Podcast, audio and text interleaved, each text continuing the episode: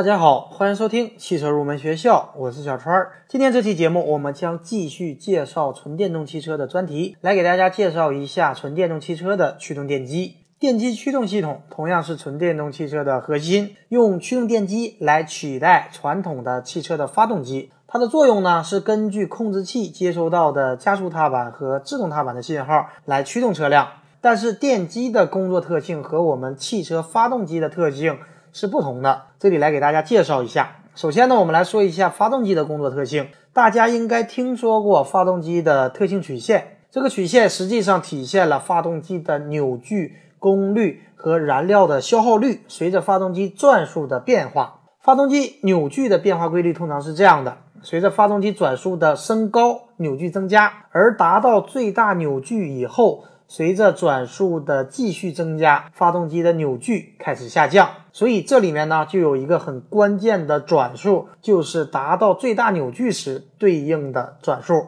很多朋友在对比两款车的动力时，喜欢在一些网站上直接查两个车的最大扭矩的数值。那么扭矩数值大的动力就好，实际上这是片面的。举个例子来说，比方说同样是两个涡轮增压的发动机，一台发动机的最大扭矩是二百二。但是需要转速达到一千八百转才能够达到最大扭矩，而另外一台最大扭矩是二百一，但是一千二百转就能够达到最大扭矩。虽然最大扭矩的数值偏小一点，但是它在较低的转速就能够获得最大的扭矩，所以它的动力会来得更快。比方说现在的一些小排量涡轮增压的汽车，它的扭矩提升的速度快。所以它在中低速时的加速性能表现就比较好。所以呢，我建议大家在对比两款发动机的动力时，不要只去看最大扭矩的数值，同时也要看一下达到最大扭矩时对应的转速。如果大家可以找到两款发动机的特性曲线，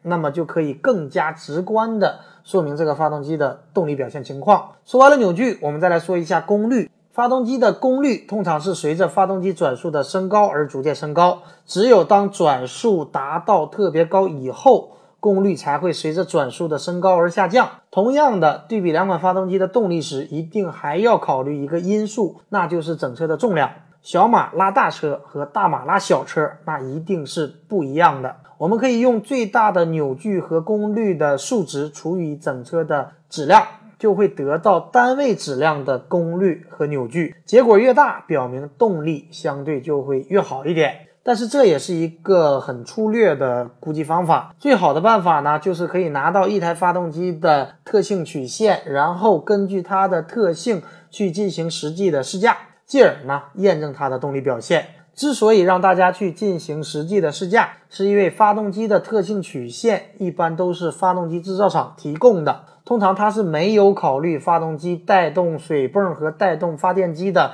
额外的动力损失。一般来讲，发动机的实际使用的最大功率要比理论的最大功率小百分之十五。还有，比方说我们夏天开空调，它也是要消耗我们发动机功率的百分之十到百分之十三。所以，最好的办法就是理论的分析加上实际的驾驶的感受。发动机的特性当中还有一个就是燃料的消耗率。燃料消耗率通常是随着发动机转速的升高而下降，达到最低值时，随着转速的升高，它又开始升高。所以，为什么通常来讲，市区行驶要更费油，而跑高速要相对省油？因为市区走走停停，发动机相对工作在燃料消耗率高的一个转速区域，而高速行驶时，发动机一直稳定工作在低燃料消耗的转速区域，所以呢，跑高速相对更加的省油。这就是我们传统发动机的一个工作的特性，但是电机的工作特性和传统发动机它是有所不同的。电机的优势就在于